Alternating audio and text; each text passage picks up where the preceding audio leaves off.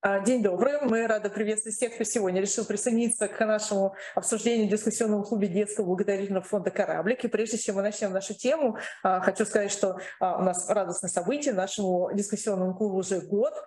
И мы очень благодарны всем тем, кто с нами все это время, те, кто активно задает наши вопросы, те, кто активно отвечает на все наши, скажем так, опросы. Да? Потому что благодаря вам мы в этом году нашли очень много интересных тем, много интересных спикеров, и будем постепенно освещать разные интересные моменты. А тема сегодняшней нашей встречи — это, одним словом скажу, психосоматика. Да? То есть сегодня это слово слышится отовсюду и в офисном разговоре, и на родительском собрании, и те, кто увлечен эзотерикой, психологией, и в школе, и на приеме врача, и в спортзале. И да, сегодня мы пытаемся определить, во-первых, что это такое, и может ли да, действительно эмоциональное состояние воздействовать на функции организма. У нас сегодня в гостях заведующая кафедрой социальной психологии и реабилитологии факультета клинической и социальной, ой, специальной психологии Московского государственного психолого-педагогического университета, кандидат психологических наук Утанова Юлия Евгеньевна. Здравствуйте. А, Юлия Евгеньевна, к вам у меня первый вопрос ну, не у меня, наверное, у всех наших зрителей, что же такое психосоматика? Это все-таки медицина, это психология, это что-то новое, это на грани наук. То есть вот объясните, пожалуйста, нам. Здравствуйте. Я сегодня готова с вами поговорить по поводу психологических факторов, которые влияют на возникновение заболеваний. Давайте начнем разбираться, что же действительно такое психосоматика и откуда она к нам пришла. И а, начнем с самых истоков. В 1818 году немецкий врач Хайнред ввел понятие психосоматика. А, буквально через 4 года Рудольф Якоби вводит понятие самотопсихика. А, вроде как одно и то же, да, но это немножко с разных сторон. Как влияет психические процессы на соматические, как влияют соматические процессы, то есть наше физическое состояние на нашу психологию. И такое сложилось ощущение, когда мы смотрим в историю, да, что э, к тому времени, к началу XIX века, просто э, назрела э, необходимость введения этого термина, потому что эти два прекрасных исследователя, они вели независимо друг от друга. Раньше не было интернета, да, они не знали о работах друг друга, но тем не менее они выводят одно и то же понятие. И вот с этого момента начались э, научные исследования в рамках э, вот такой науки, как психосоматика. Что же такое психосоматика? Психосоматика изначально родилась в рамках медицинского направления. Вот к вашим вопросам, mm-hmm. Анастасия, да? В рамках медицинского направления, тогда еще не было психологии, тогда это называлось психосоматическая медицина. А сейчас она исследуется, э, психосоматика исследуется в двух направлениях. И в рамках медицинского направления, и в рамках психологического направления а, в составе клинической психологии. То есть если мы говорим о, о, о том, какого специалиста надо э, искать для того, чтобы работать с психосоматическими проблемами, это должен быть клинический психолог. Клиническая психология, она состоит из трех разделов – нейропсихология, патопсихология и психосоматика. Поэтому все клинические психологи знают э, то, каким образом развиваются психосоматические процессы. Насчет медицинского направления сложно сказать по поводу именно реалий, да, потому что в России я, к сожалению, отделение психосоматики не видела только в рамках например, психиатрических клиник. Но в обычных клинических больницах, да, да, э, к сожалению, такого специалиста мы не найдем. Вот. Э, я сейчас дам два определения для того, чтобы загрузить вас определениями, а чтобы вы поняли, чем отличается э, психосоматика в медицине от психосоматики в психологии. В медицине этот термин принят для обозначения подхода к объяснению болезни, при котором особое внимание уделяется роли психических факторов возникновение, течение, исходе соматических заболеваний. Раз что это? Самое главное, хочу сделать акцент на том, что врачам что важно? Важно объяснить болезнь. Угу. Да?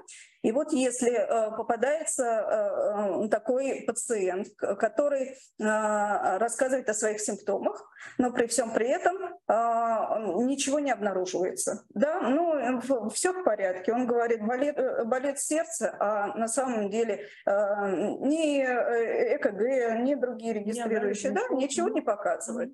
Вот, и тогда врач может сказать, так это психосоматика.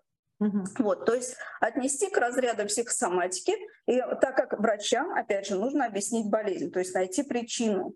А если он отсылает э, это вот в разряд э, психосоматических синдромов, да, значит, а, кардиолог не может его вылечить, значит, может какой-то другой специалист, но не врач, соответственно. Mm-hmm. Да? Вот. И таким образом врач объяснил э, болезнь. Но сами врачи, кстати, говорят о том, что около 40% всех пациентов, они являются психосоматическими mm-hmm. пациентами. Да. Мы очень четко разграничиваем наши компетенции, да, компетенции врача. Врач старается не в, в, э, заходить за свои компетенции, а мы, психологи, не выходить mm-hmm. за свои. Поэтому это для нас крайне важно. Лучше перенаправить к профильному специалисту. Mm-hmm. А, а психосоматика в рамках клинической психологии – это направление, которое изучает влияние психологических факторов на возникновение соматических заболеваний. Вроде бы одно и то же, да, врачу важно объяснить э, э, болезнь, да, а нам важно найти психологическую причину. Поиск этой причины и работа с этой причиной — это все в области клинической психологии. Надеюсь, ответила на ваш вопрос, да? То есть все-таки это психология, нежели медицина. А, а, а, если мы говорим о самих причинах заболевания, то все-таки это психология, да. А если говорить о том, а, объяснение физического кто будет помогать этому человеку? А кто будет помогать, скорее всего, это будет психолог или психотерапевт, угу. клинический психолог. Соответственно, не любой психолог любой психолог в школе, например, да, он не владеет компетенциями mm-hmm. такими, он может э, что-то посоветовать, дать какие-то рекомендации, mm-hmm. но э, глубоко внедряться в тему причин и так далее, mm-hmm. да, mm-hmm. к сожалению, не может. У него совершенно другие функции. Mm-hmm. Ну что, мы можем продолжать дальше, да, да, да, говорить о том, какие есть причины, да, и какие есть механизмы развития психосоматических расстройств. По большому счету могу вам сказать, что абсолютно любое заболевание может иметь э, причину как психологическую, так и физиологическую. Есть две крайне полярных точки зрения о том, что ну, обычно психологи говорят, знаете такую фразу, все болезни от нервов. Да, да, да, да, да, да, и так далее. Это неправильно, это неправильно. Вот. Э, э, то же самое полярное есть мнение, а, чаще всего провозглашается врачами, которые говорят, нет, в любой, если э, проблема физиологическая, то обязательно нужно найти какую-то физиологическую причину. Правда, где-то посередине, посередине как, как всегда. Да, абсолютно верно. Поэтому э, в каждом конкретном случае нужно разбираться. Каждое, любое заболевание, ну практически любое, может быть на фоне как физиологической причины, так и психологической. Если врач найдет причины со своей стороны, это прекрасно. Да, да, прекрасно, потому что он сможет э, с этим работать. Да? Вот. Если э, не сможет, то может подключиться психолог. Обычно так и бывает, когда э, врач э, находится в тупике, он обращается к э, специалисту-психологу. Но обычно так делают опытные врачи. Хотела которые... сказать, что не все, да. Не, не, не все, да. А, но при, при этом опытные врачи, опытные неврологи, опытные гастроэнтерологи, mm-hmm. опытные э, дерматологи, это такие направления, да, кардиологи, э, они э, как раз имеет какого-нибудь, а, не знаю, знакомого, например, клинического психолога, которого она не отправляет своих клиентов, когда они понимают, что они своими способами справиться не, не могут. А, почему я так утверждаю, что э, как психологическая причина, так и физиологическая? Потому что, ну, хотя бы э, на фоне стрессового состояния, да, когда у нас э, есть какая-то очень серьезная либо физическая нагрузка, либо психическая нагрузка, у нас снижается иммунитет. Угу. Ну, это всем известный угу. факт, да, это врачи даже не, не, не спорят с этим, они сами это доказали. И, и на фоне снижения этого иммунитета мы можем получить абсолютно любое э, заболевание. Или обострение каких-то хронических процессов, которые есть, но которые а, мы, мы можем либо не знать, либо они могут э, ну, быть в таком спящем состоянии, да, еще Э, латентным, как мы говорим, да. Но снижение иммунитета это может быть не только по психологической причине, абсолютно, да, да, то есть, может быть, мы где-то простудились, может быть, э, у нас какие-то сложности с организмом, да, и иммунная система у нас в данный момент не срабатывает. Поэтому в каждом конкретном случае нужно э, разбираться. И невозможно сказать, если у тебя вот это заболевание, это точно психосоматика. Вот так неправильно говорить. Да, правильно говорить, что да, это возможно по таким-то причинам, а возможно и по таким. Надо, ну, естественно, люди, когда получают какой-то э, симптом такой э, физиологический, конечно, первые специалист это врач. Ну и а, абсолютно правильно.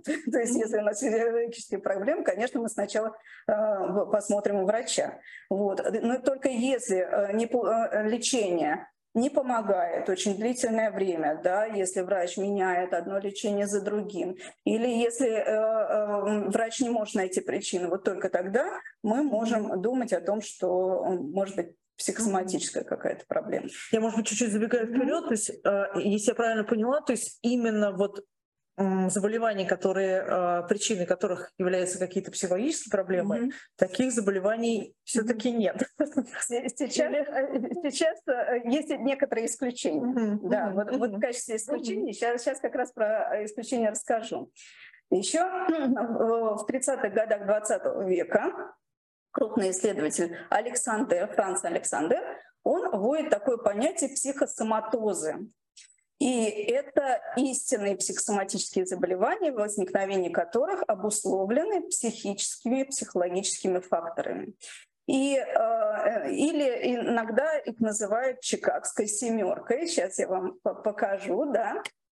Чикагская семерка. Почему? Потому что Александр э, основал Чикагский университет. Mm-hmm. Да, и он был, э, и там он принимал различное количество, э, довольно большое количество пациентов и понял и описал 7, только 7 заболеваний, которые являются психосоматозами. То есть, если мы видим одно из этих заболеваний, то, как сейчас принято говорить, с большой долей вероятности есть какие-то психологические mm-hmm. причины. Mm-hmm. И он даже описал, но не так, что э, вот прям у каждого заболевания определенная причина, mm-hmm. да, а он описывал довольно широко, а, что могло привести mm-hmm. и так далее, но в каждом конкретном случае, э, опять же, эта причина своя. Вот. И вот перед вами на слайде семь э, специфических психосоматических, именно психосоматических заболеваний для нас, как для специалистов, не надо доказывать э, нигде, что они психосоматические. Mm-hmm. Если какое-то другое заболевание, да, ну, допустим, там, псориаз угу. или аллергия, угу. да, и мне кто, кто-то говорит, ну, это же э, психосоматика, я говорю, я не уверена, что это психосоматика. Угу. Ну, то есть нужно э, исследовать. Если же мне говорят, что да, у меня нейродермит, я понимаю, что, ну, скорее всего, здесь есть психологическая причина, и нужно, опять же, разбираться. Итак, язвы 12-перстной кишки, ревматоидный артрит, язвенный колит, бронхиальный астма, нейродермит, гипертензия и тиреотоксикоз. Тиреотоксикоз всегда возникает вопрос, потому что самое такое неизвестное название – это нарушение работы э, щитовидной железы. Либо повышенная э, выработка гормонов, либо сниженная. А, и а, когда мы видим такого а, пациента, то тогда это не значит, что может помочь только психолог. Угу. Это заболевание уже есть, и вот все вышеперечисленные заболевания, чаще всего они хронические. Mm-hmm. И мы должны работать в паре с врачом. Со стороны врача купирования каких-то острых mm-hmm. ситуаций, да, обострений, со стороны э, клинического психолога поиск причин и работа над ними. Нужно mm-hmm. и следовать рекомендациям врача, и э, работать с психологом одновременно. Но при этом, если я правильно понимаю, то есть все-таки, если врач ставит одно из этих заболеваний, рекомендовано обратиться еще и к психологу. Конечно, конечно, без лечения психолог должен присутствовать. Да, да, да. Не все врачи, которые э, работают с этими заболеваниями, они э, направляют психологу, mm-hmm. к сожалению, mm-hmm. да, хотя mm-hmm. это достаточно известная история, да. Вот, ну, практически все система связана с нашим психологическим состоянием, но ближе все же э, э, как раз пищеварительная система и э, сердечно-сосудистая. То есть если так вот подумать, то у большинства заболеваний так или иначе все-таки психологическая причина может быть. Может ну, быть, не исключается. Не исключается, но надо опять же разбираться. Сразу только хочу предупредить и сказать, есть работы э, психологов, например, может быть, вы читали Луизу Хей или Лиз Бурбо. Или, может быть, вы не знаете эти фамилии, но в интернете видели э, разные таблицы, где с левой стороны огромное mm-hmm. количество заболеваний, а с правой стороны психологическая причина. Mm-hmm. Mm-hmm. Ну, вот это огромное количество заболеваний, начиная от насморка, заканчивая онкологическими заболеваниями, да? И э, конкретная психологическая причина. Ну, э, специалисты, психологи, которые работают в рамках психосоматики, они э, очень скептически mm-hmm. относятся к э, этой истории. А, вообще это выглядит для нас немножко как, а, как такой сонник или гороскоп. Вот кольнулось здесь, а давайте я посмотрю. Ох, значит, у нас... А почему гороскоп? Потому что подходит ко всем конкретным случаям. Если болит, ну, например, спина, все, это точно давит ответственность. Да? Если болит живот, это однозначно проблемы с матерью. И мы начинаем копаться в себе и, и, и и обязательно находим. Конечно, мы обязательно находим, но у кого же нет проблем с матерью? Но это самый близкий для нас человек, да? Конечно, мы найдем э, какие-то, хоть, ну, хоть какие-то, но про проблемы с мамой, да. Ну, извините, что я так, наверное, не, ну, и, иронично отношусь. Так и есть, потому что большая часть вопросов именно про это, что люди читают эти таблицы, и начинается, что вот, да, действительно, если это, то вот это. И наоборот, то есть вот у меня проблемы с матерью, значит, точно все, мне надо идти вот туда обследоваться, потому что у меня точно будет проблема проблем. И наоборот, получается, что у человека действительно есть, ну, то есть она физиологическая проблема, ему mm-hmm. кажется, сейчас я с мамой помирюсь, и все mm-hmm. пройдет. Mm-hmm. И тоже вот поэтому мы, да, этот вопрос заранее вам а, задали, потому что очень часто он возникает, и да, у людей такая вот как бы иллюзия создается, что да, вот эта таблица, это прям вот как таблица умножения. Надо взять за основу и действовать. Не бывает так, что у всех людей с гастритами одна и та же психологическая проблема. Не бывает. Мало того, что есть огромное количество физиологических mm-hmm. причин э, возникновения гастрита, ну я как пример, естественно, mm-hmm. да, это, это привожу.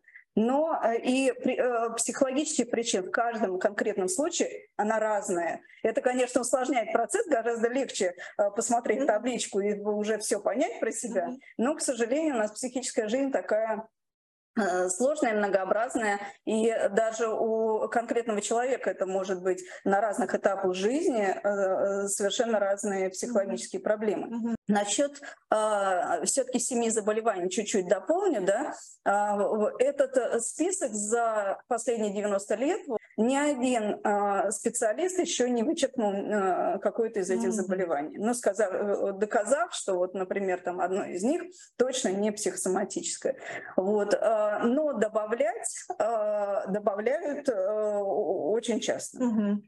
Вот есть э, исследования про псориаз, ну, из самых таких типичных, да, mm-hmm. про псориаз, есть исследования про аллергии, про сахарный диабет второго типа, только не надо путать с первым типом, детский инсулинозависимый диабет, ну, считается, да, да, и он наследственно обусловленный, а вот второго типа он такой приобретенный, и считается, что может быть какие-то э, психологические причины есть. Но это очень часто, так, так как большая есть потребность в поддержке людей с онкологическими заболеваниями, очень часто начинают искать причины э, психологические возникновения э, онкологических заболеваний онкологические заболевания могут быть, э, э, им могут предшествовать какие-то психологические проблемы, да, а могут не предшествовать. Mm-hmm. То есть, опять же, это из разряда не психосоматозов, а из разряда э, тех заболеваний, в которых нам надо исследовать э, конкретную причину. У нас активный чат, вы можете задавать свои вопросы, и после выступления Юлии Евгеньевны мы обязательно их озвучим и попросим Юлию Евгеньевну прокомментировать. Более того, у нас очень часто задают вопросы по поводу, можно ли посмотреть наше выступление. Да, каждый раз мы ведем видеозапись, и она в течение двух дней выкладывается у нас на сайте Детского благотворительного фонда «Кораблик», а в дискуссионном клубе, в архиве вы можете посмотреть и это мероприятие, и все наши предыдущие. А, мне часто задают вопросы по поводу механизмов да, а, а, возникновения психосоматических расстройств. Объяснение механизмов э, зависит от различных теорий. Как все в психологии. Если одна теория считает таким образом, допустим, развитие ребенка да, происходит психологическое, то тогда э, мы, э, следуя этой теории, ну, применяем определенные методики. Да? Mm-hmm. Если мы следуем какой-то другой теории, соответственно, и методы воздействия, и понимания каких-то процессов у нас э, ну, иное.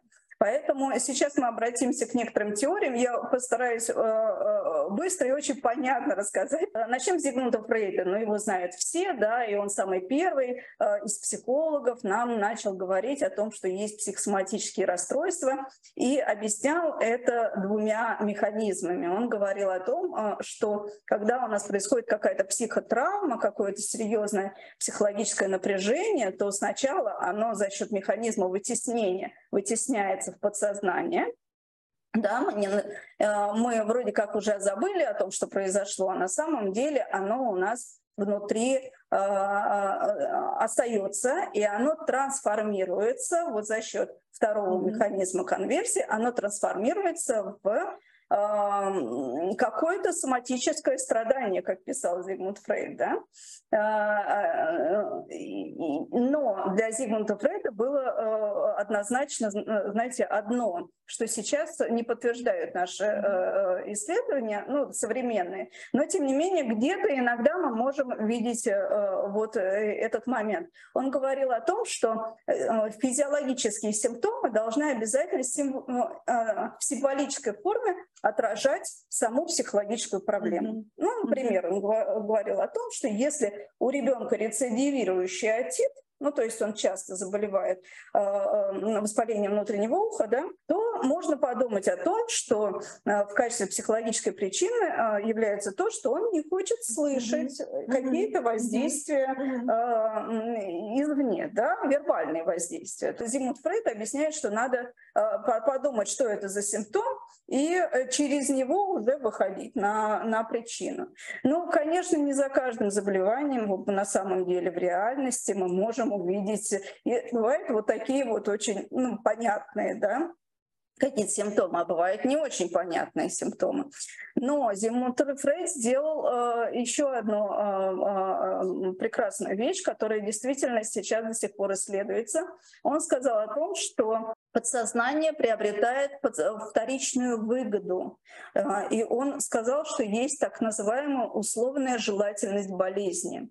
Но это происходит подсознательно. То есть каждый человек, когда его спрашиваешь, ты хочешь вылечиться от своего заболевания? Он говорит, ну, конечно, да. Но, но ни один здравомыслящий человек не скажет, что да, мне очень удобно болеть, давайте я, давайте я а, останусь в таком болезненном состоянии навсегда. Но подсознательно а, наш организм пытается решить за нас какие-то проблемы. И э, заболевая, иногда действительно человек спасается от какой-то ситуации. Может быть, от ситуации выбора, может быть, действительно от ситуации ответственности. Опять же, э, здесь нет э, конкретных да, да, причин, но э, с тем, с чем он не может справиться вот таким обычным путем. Э, почему я говорила в рамках теории Зигмунда Фрейда, потому что он первый заговорил о том, что условная желательность mm-hmm. болезни существует. Mm-hmm. И вообще он такую фразу сказал очень интересную, поэтичную, что человек приобретает выгоду просто за демонстрацию своего зависимого и беспомощного э, состояния. Ну, понятно, внимание, забота, когда нас, э, нам очень не хватает, но за счет э, состояния болезни мы в любом случае хоть какую-то, но, но получаем поддержку. Да? Вот, итак, давайте продолжим. Франц Альсадер я уже упоминала, у него есть своя теория э, психосоматической специфичности. Он тоже был психоаналитиком, но он продолжил мысль э, Зимута Фрейда, и он говорил о трех э, сочетании трех факторов, которые должны совпасть для, э, совпасть для того, чтобы возникло психосоматическое расстройство.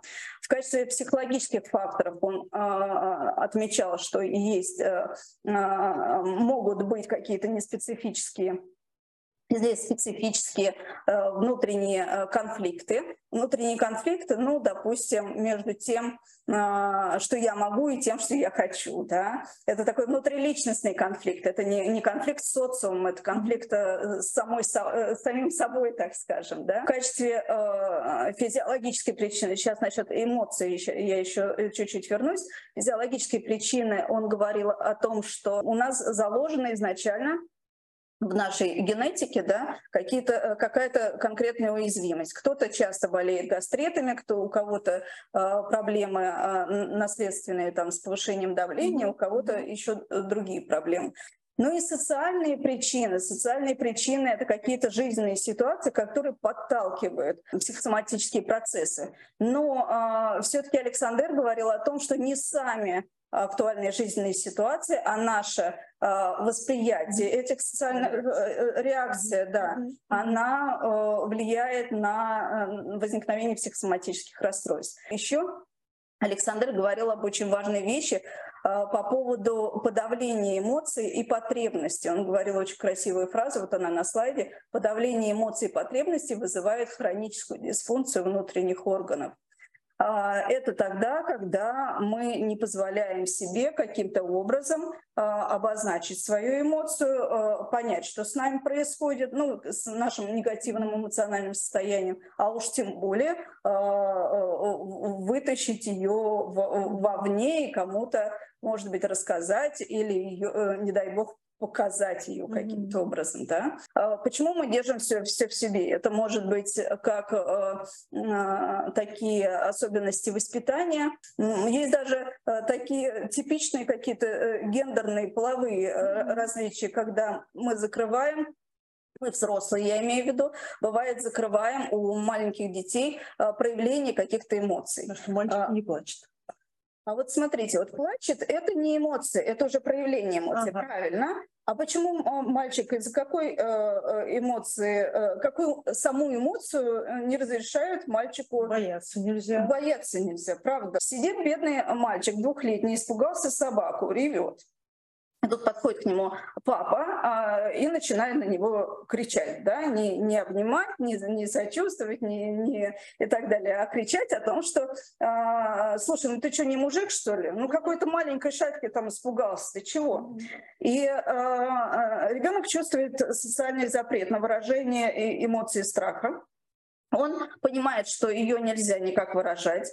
Как мы говорим, это состояние у него переходит внутрь или интернализируется, да, психологам понятно.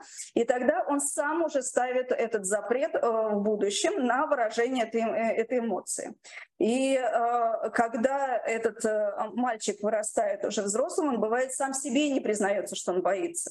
И часто у мужчин, кстати, есть вот этот, вот этот запрет, и когда он испытывает страх, уже взрослый мужчина, часто это трансформируется во что-то э, во что-то другое. Внешне это может выглядеть как раздражение, как возбуждение, как э, агрессия, да. А на самом деле, если он поработает психологом или сам, э, ну, начнет э, рефлексировать, да, то он поймет, что за этим э, раздра- бесконечным раздражением стоит именно эмоция страха. То есть она так трансформируется, потому что она ему крайне неудобна, он ее никак выказать, ну, показать не может. А у девочек, да, у девочек тоже есть э, чуть-чуть попроще. Попроще, но если одна поплакать, и уже полегче. Как вы думаете, какая эмоция? Э, Закрытая девочка. Девочкам нельзя. Девочкам, правда, нельзя. Чего нам нельзя? Кричать нельзя, злиться нельзя. Точно. Хорошая девочка никогда не должна злиться. Абсолютно те же механизмы, и взрослые э, женщины э, не могут э, себе позволить а, каким-то образом проявлять эмоцию э, злости. Как- как-то у меня была однажды э, мама с девочкой пятилетней, и я, э, когда девочка там играла, да, я маму спросила, э, как ваша девочка злится? А, что она де- делает, как она проявляет злость, на что мама так прям встрепенулась, говорит, она никогда не злится. Все мы люди, у нас разные эмоции, да, и мальчикам положено испытывать и эмоции страха в том числе, если действительно она есть. А девочкам Э, девочки имеют право злиться, если они хотят. Другое дело, как это проявляет. Да? У психологов есть довольно большое количество инструментов для того, чтобы э, э, и исследовать эмоции, и вытаскивать их наружу социально приемлемым способом. Это может быть и арт-терапия, да, и разные другие техники, о которых сейчас не буду рассказывать, потому что мы говорим именно, ну уж очень теперь о специфических вещах. Я можно еще немножечко, да. у нас просто был вопрос, то есть а, задавали а, именно, что если, например, я очень эмоциональный человек, ну, mm-hmm. да, и mm-hmm. очень чувствительный, да, то есть я, наверное, больше подвержен психологическим заболеваниям. А сейчас я так понимаю, что наоборот, то есть человек максимально сдержанный, mm-hmm. он, наверное, больше будет подвержен, да, воздействию mm-hmm. какому-то, нежели человек, который вот привык как-то свои эмоции выражать. Если мы говорим только про эмоциональный пласт, mm-hmm. да, да, то здесь вы абсолютно правы. Совсем сдержанный и э, вот не проявляющий эмоции человек, у него будет, будет больше шансов. Mm-hmm. Вот. Если мы говорим о каких-то там внутриличностных проблемах, других там условной желательности болезни, то mm-hmm. э, как у чувствительного, так и неучувствительного mm-hmm. это может э, проявляться в рамках психосоматических э, расстройств. Понятно, да? Поэтому здесь, здесь э, дело не совсем в чувствительности и эмоциональности. Много разных причин, да, которые нужно Да, да, и мы, и, и мы э, обязательно их обобщим. Еще есть одна теория э, стресса Ганса Салье. Конечно, все знают, что стресс может быть причиной mm-hmm. да, психосоматических расстройств. Э, Ганс Салье Э, говорила о том, что есть разные фазы стресса, и для нас в качестве, э, для восстановления э, психосоматических расстройств важна именно третья фаза, фаза истощения. Сначала, когда мы получаем какой-то сильный стресс, это даже мобилизует организм. Да, мы на фоне очень ну, такого сильного стресса мы можем и, и у нас повышается иммунитет, да, мы можем совершенно э, делать невообразимые вещи э, и сопротивляться этому стрессу. Но э, вот в таком мобилизированном состоянии человек не может находиться очень длительное mm-hmm. Время, и ресурсы э, истощаются, и э, на фоне длительного стресса, а у нас современные э, стрессы чаще всего они длительные стрессы, если такие древние стрессы, они чаще всего одномоментные, ну, мы увидели какого-то животного страшного, да, либо убежали от него, либо напали на него, да, вот, ну и все прекращается. Сейчас же, конечно, у нас очень длительные стрессы, поэтому э, истощение организма, оно влияет, и психических ресурсов влияет на возникновение психосоматических расстройств. А, да. Можно я просто уточню? Конечно. Ну, условно говоря, вот как вы сказали, мы все живем в условиях да, достаточно больших и длительных стрессов. Почему получается так, что кто-то действительно заболевает и как-то реагирует на них, а у кого-то это проходит без серьезных заболеваний, без каких-то вот реакций организма. А, ну, смотрите, это все зависит от, если в целом говорить от а, а, адаптационных возможностей mm-hmm. человека, насколько он может в этом стрессе понимать происходящее, mm-hmm. насколько он может работать со своими эмоциями. Что значит работать со своими эмоциями? Это сказать себе, что да, я сейчас чувствую вину то есть признаться себе для, для начала, да. Потом мож, а, а, еще лучше кому-то рассказать а, об этом чувстве для того, чтобы не, не просто да, насесть на второго человека, а чтобы разделить, разделить свою эмоцию. Можно дать себе отдых какое-то время, да, про, э, прожить, по, понять, что это за чувство и так далее. Вот. И если есть э, даже в условиях стресса, если есть возможность э, обдумывания и работы над собой, то тогда, конечно, будет минимизированы риски, нежели если мы будем держать это в себе и совершенно об этом не думать и вообще не, не серьезно не относиться к нашим э, телесным каким-то проявлениям, потому что когда мы свое тело не замечаем совсем, и стремиться превозмогать, превозмогать, э, превозмогать, то наше тело э, часто само по себе дает сбой для того, чтобы, ну, слушай, обрати, пора. да? Да, обрати на себя внимание, потому, потому что, ну, это невозможно так долго, да, в таком мобилизированном состоянии находиться. И существует так называемая триада признаков стресса, вот насчет механизмов, да, я сейчас очень быстро, когда у нас а, происходит сильный стресс, да, то тогда у нас э, работает очень серьезно э, наша гормональная система, которая помогает нам сохранять много сил, тонуса и так далее. Вот здесь описано подробно, сейчас не буду в физиологические процессы да, углубляться, но все мы знаем, что когда мы э, спасаемся от опасности, мы готовы э, залезть на самое высокое дерево, а потом совершенно не понимать, как с него слезть, потому что, потому что в стрессовом состоянии у нас действительно есть дополнительный такой бонус со стороны физиологии.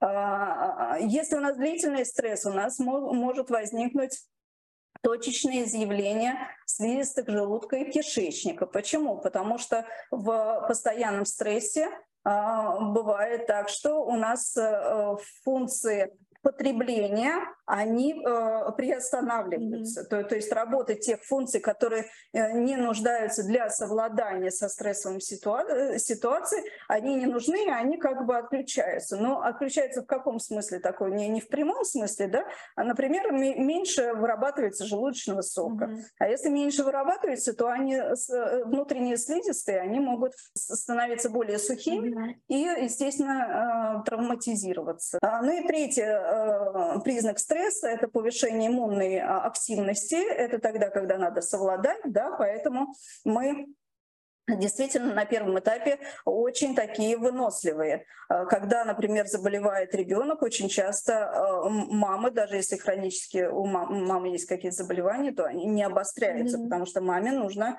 вот mm-hmm. здесь и сейчас, там на этапе госпитализации или там операции ребенка быть в форме, она это понимает, да, вот. Но этот ресурс тоже не безграничен. Он, опять же, иссякает, и э, если эта ситуация длительная, то э, э человек все равно, э, иммунитет снижается еще ниже, чем был раньше. Давайте, наверное, последнюю теорию я очень быстро расскажу про теорию Сифниуса. Э, э, она такая довольно молодая теория. Он говорил о том, что люди а, есть люди, у которых не, а, которые не способны словесно выражать свое состояние, как раз а, мы про, говорим про эмоции, да, и они, им сложно описывать свое эмоциональное состояние, и они бывают не проводят различия между чувствами и телесными mm-hmm. ощущениями.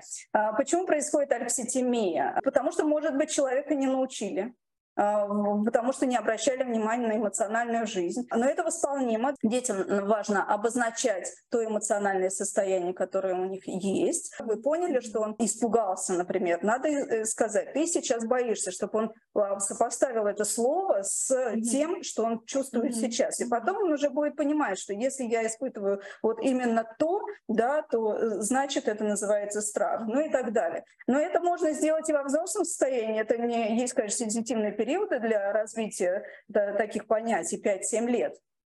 Но если человек вырос и он понял, что он алекситимичен, а, то вполне можно пойти на определенные тренинги, которые расширят спектр его представления об эмоциональной а, сфере человека. Я хотела чуть-чуть обобщить mm-hmm. то, что мы сказали, да. Основные причины, да, то это может быть условная желательность mm-hmm. болезни, об этом мы говорили, это может быть какой-то внутриличностный конфликт, неотреагированные негативные эмоции, которые копятся mm-hmm. и, и никак не, не э, вытаскиваются вовне, длительный стресс, помните, я говорила, что именно длительный mm-hmm. стресс э, э, губительный для нас, алекситимия, непонимание своего эмоционального mm-hmm. состояния, и что, э, о чем мы не говорили, это психотравма. Психотравма, в отличие от стресса, чтобы вы понимали различия, да, э, стресса и психотравмы, это какое-то событие, которое выходит за рамки обычных, э, э, обычной нашей жизнедеятельности. Ну, э, смотрите, если накричал начальник или регулярно кричит, это стресс, конечно же, да. Но если вы попали в ДТП, это а, Или вас взяли в заложники, конечно, это психотравма. Или произошло какое-то насилие. Да? И если такая ситуация случилась, бывает, э, идет классическим э, способом восстановления. Да? Человек сначала выдает острую какую-то реакцию, а потом постепенно-постепенно он адаптируется и входит в нормальное жизненное русло. Но эта психотравма может зафиксироваться, и человек может получить э, такую, э, такой диагноз, как э, посттравматическое стрессовое расстройство. Это тогда, когда очень длительное время человек не может справиться. А, и это посттравматическое стрессовое расстройство может проявляться совершенно по-разному, либо повышенной тревоги, либо, ну, это классические такие вещи, да, либо еще каким-то образом. И один из вариантов — это психосоматические mm-hmm. расстройства. Кажется ему, что он это пережил спокойно, а через полгода, через полгода может возникнуть какое-то психосоматическое mm-hmm. заболевание. Mm-hmm. И он даже может не сопоставить эти mm-hmm. два а, события. Ну, например, был развод, а, да, и вроде как там женщина справилась, и вроде как все ничего, а через полгода у нее возникает, допустим, язва. Mm-hmm. И она никак эти события не связывает. Но психолог всегда вас спросят, э, если грамотный психолог, да, а какие э, события были в ближайшие даже не недели, да, а в ближайший год, потому что для нас это очень важно. А, чем более э, мы прям спокойно-спокойно выходим из таких вот тяжелейших травмирующих ситуаций, жди впереди психо- психосоматические расстройства. И э, еще вот к вашему, наверное, вопросу, да, сейчас mm-hmm. чуть, э, чуть глубже по поводу телесных симптом. Когда я говорю телесный симптом, я имею в виду любое э, э, ну, психосоматическое расстройство. Это может быть уже оформлено в какие конкретные заболевания, а может быть это э, какие-то просто болевые ощущения. Mm-hmm. Когда у нас возникает телесный симптом, э, ча- чаще всего это трансформация какой-то проблемы, и, за, э, как я уже говорила, да, за нас бывает решает организм. Это происходит подсознательно, мы вообще не можем управлять этим процессом, да. Но а, чаще всего это какая-то внутренняя проблема или проблема в отношениях э, с миром, да, в отношениях с другими людьми. Это э, в конечном итоге приобретает ну, такой форму способа коммуникации с миром. Вот. Это способ маркировки потребностей. То есть, э, помните, про Зимута Фрейда говорили, да, что значит за а, э, этим симптомом стоит какая-то неудовлетворенная потребность. И а, потребность, опять же, внимания, заботе, уход от ответственности, а, легализированное регрессивное состояние, как мы говорим. Ну, то есть мы можем вести себя как дети и вообще как угодно, если мы больны, правда? Ну, конечно же, поиск заботы о себе, и, и очень важно заботиться о себе вовремя и психологически разгружаться, и физиологически давать себе отдых, иначе организм нам вот таким образом будет через болезни говорить, что нам нужен отдых. Это э, не самый лучший способ, да. Конечно, э, если регулярность симптома э, есть, то он забирает много энергии. Вокруг этого симптома у нас возникает целая огромная деятельность. Мы как бы обслуживаем этот симптом. Ну и последнее, это очень важно важный момент, что он проявляется, когда не хватает ресурсов иначе э, решить проблему. Либо человек не знает, как решить mm-hmm. эту проблему психологически, да, либо у него нет э, сил на, на это. И таким образом легче решать через болезнь, чем э, пытаться рефлексировать и э, долго понимать. И, конечно, к этому симптому не, не надо относиться к, э, как к препятствию, пытаться вот э, опять же э, с ним бесконечно жить, да, надо относиться к нему как к некому сигналу о том, что есть какое-то неблагополучие в жизни и что-то мы должны менять в этой жизни, да, а вот как менять, это нужно думать, опять же, в каждом конкретном случае, ну, эта причина может быть своя. Mm-hmm если мы не психологи, да, как можно распознать психосоматическое это расстройство и нет ну, по крайней мере, заподозрить. Mm-hmm. Да? Конечно, окончательно может сказать только психолог, но вы уже можете э, сами понять, есть ли э, причина психологическая или нет. Но э, есть ли ситуации, которые вызывают состояние болезни, да, что было перед э, э, этим продумать? Есть ли какие-то стрессовые ситуации или травматические ситуации, которые мы могли бы запустить эти процессы? Э, очень важно подумать, как меняется э, жизнь человека, если он э, заболевает. А, у меня а, в работе была одна семья, когда, ну, например, э, э, ребенок часто болел, но как только она заболевала, мама перекладывалась в, кроватку, mm-hmm. в кровать к ребенку. Mm-hmm. А как только выздоравливала, то, то она возвращалась к мужу. И как только ребенку очень не хватало внимания, заботы, да, то mm-hmm. она заболевала, то есть организм таким образом получал определенную в выгоду. Вот здесь нужно понимать, как меняется. А, Еще одна была, была тоже история о том, что мы работали с одной девочкой шестилетней, которая постоянно болела и не могла ходить из-за этого в детский сад. И мама уже применяла разные-разные способы, и никак не получалось.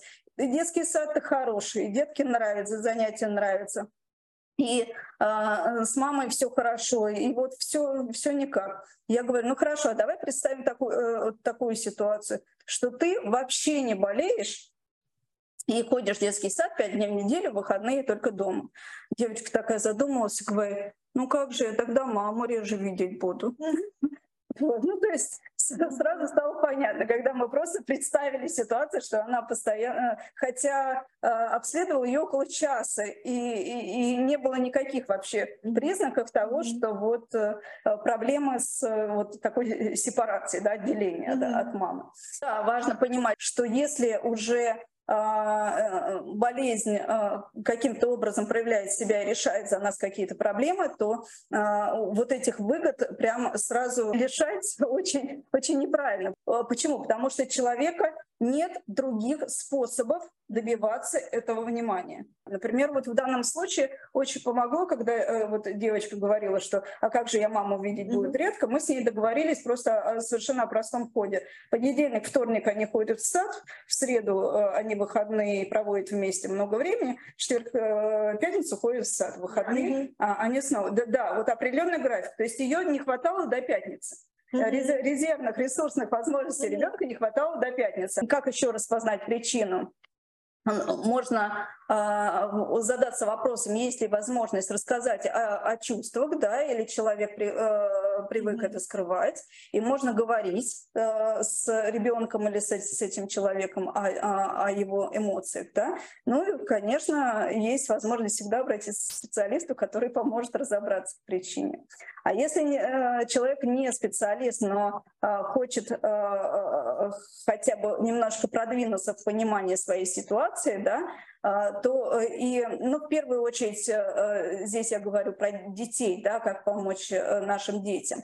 Если мы видим, что он э, страдает из-за психосоматических каких-то э, расстройств, да, то тогда во-первых, а, ну, важно расширить возможности совладания с трудными ситуациями, как мы сейчас говорили, да, находить поиски. А, а, если вы увидели, что есть какая-то неудовлетворенная потребность, да, ее как-то удовлетворять другим способом, не через болезнь. Быть рядом, обсуждать, обнимать, вот. формировать у детей эмоциональную грамотность. Помните, мы говорили с вами, обозначать их эмоции, да, а, давать выходы эмоций, не, не закрывать эти эмоции.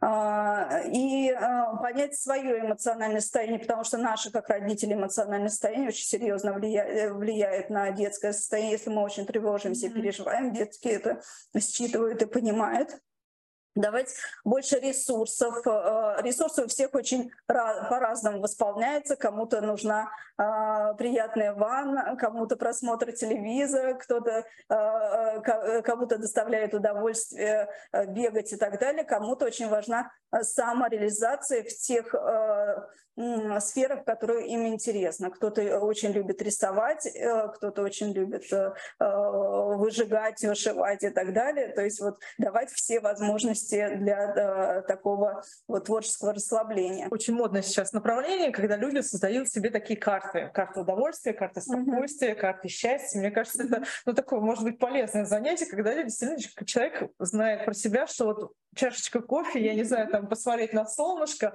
покататься на велосипеде или еще что-то, да, его доставляет удовольствие, может быть, вот как способ сглаживать какие-то сложные ситуации, то есть лишний раз выйти на улицу, подышать на солнышко, лишний раз, не знаю, пешком пройтись после работы домой, да, лишний раз посмотреть какой-то интересный фильм, или, да, иногда там встретиться с человеком, с приятным поговорить, да, немножечко вот избавиться от этого состояния. Это очень важно, потому что очень многие люди закрывают для себя вот, э, вот э, э, эту тему и говорят, ну мне же нужно по делу, вот чтобы по делу все было, да, а вот это вот все пустые разговоры, это все, это все, и мы, мы таким образом загоняем себя, да, и кажется, что и, и, и потом наш организм да, дает о себе знать. Но мы себя должны чувствовать. Если мы чувствуем, что уже все, предел каких-то возможностей, надо либо дать э, э, один день отдохнуть себе, да, либо какое-то время, либо просто вечером сказать, все, меня не трогать, да, за, закрыть дверь.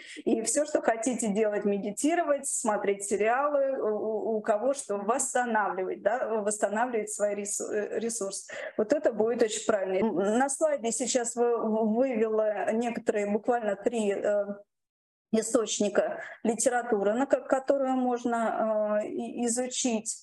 А, что ж, Юлия Евгеньевна, мне кажется, если вопросов нет, потому что я просто посмотрела по списку все вопросы, которые у нас так или иначе были, мы их так... Я очень старалась.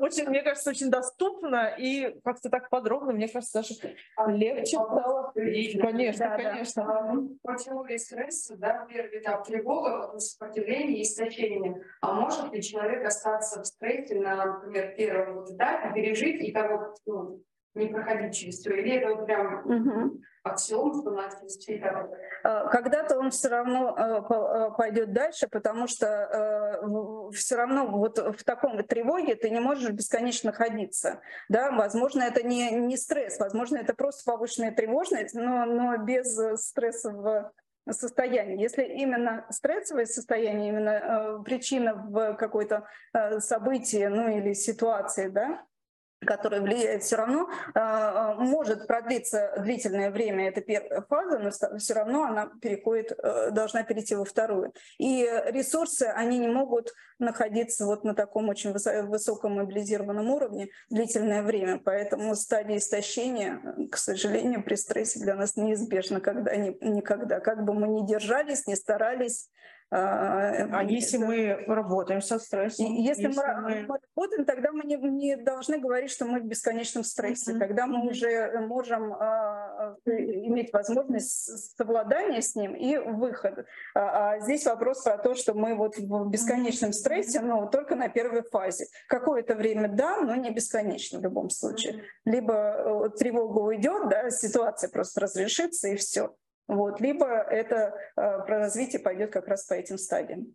Да, надеюсь, ответила. Что ж, друзья, если вдруг на какой-то вопрос мы не ответили, у нас есть активные комментарии на сайте, вы можете да, нам написать, мы обязательно переадресуем вопрос Юлии Евгеньевны. Я думаю, что она уж консультативно, но конечно, конечно, на да, него. Да, да. А, спасибо огромное, Юлия Евгеньевна, что вы все-таки приехали к нам. Да? Понятно, что время сейчас очень занятое, очень непростое. И вам спасибо, что пригласили. Мне кажется, так подробно и так ну, как бы легко, не знаю, очень доступно и понятно объяснили нам такую непростую тему, которую, да, действительно сейчас очень многие говорят. А, спасибо всем, кто сегодня решил к нам присоединиться. А, мы ждем вас на следующей встрече дискуссионного клуба, чтобы поговорить на тему интересные вам. Всего доброго. Спасибо. Всего доброго.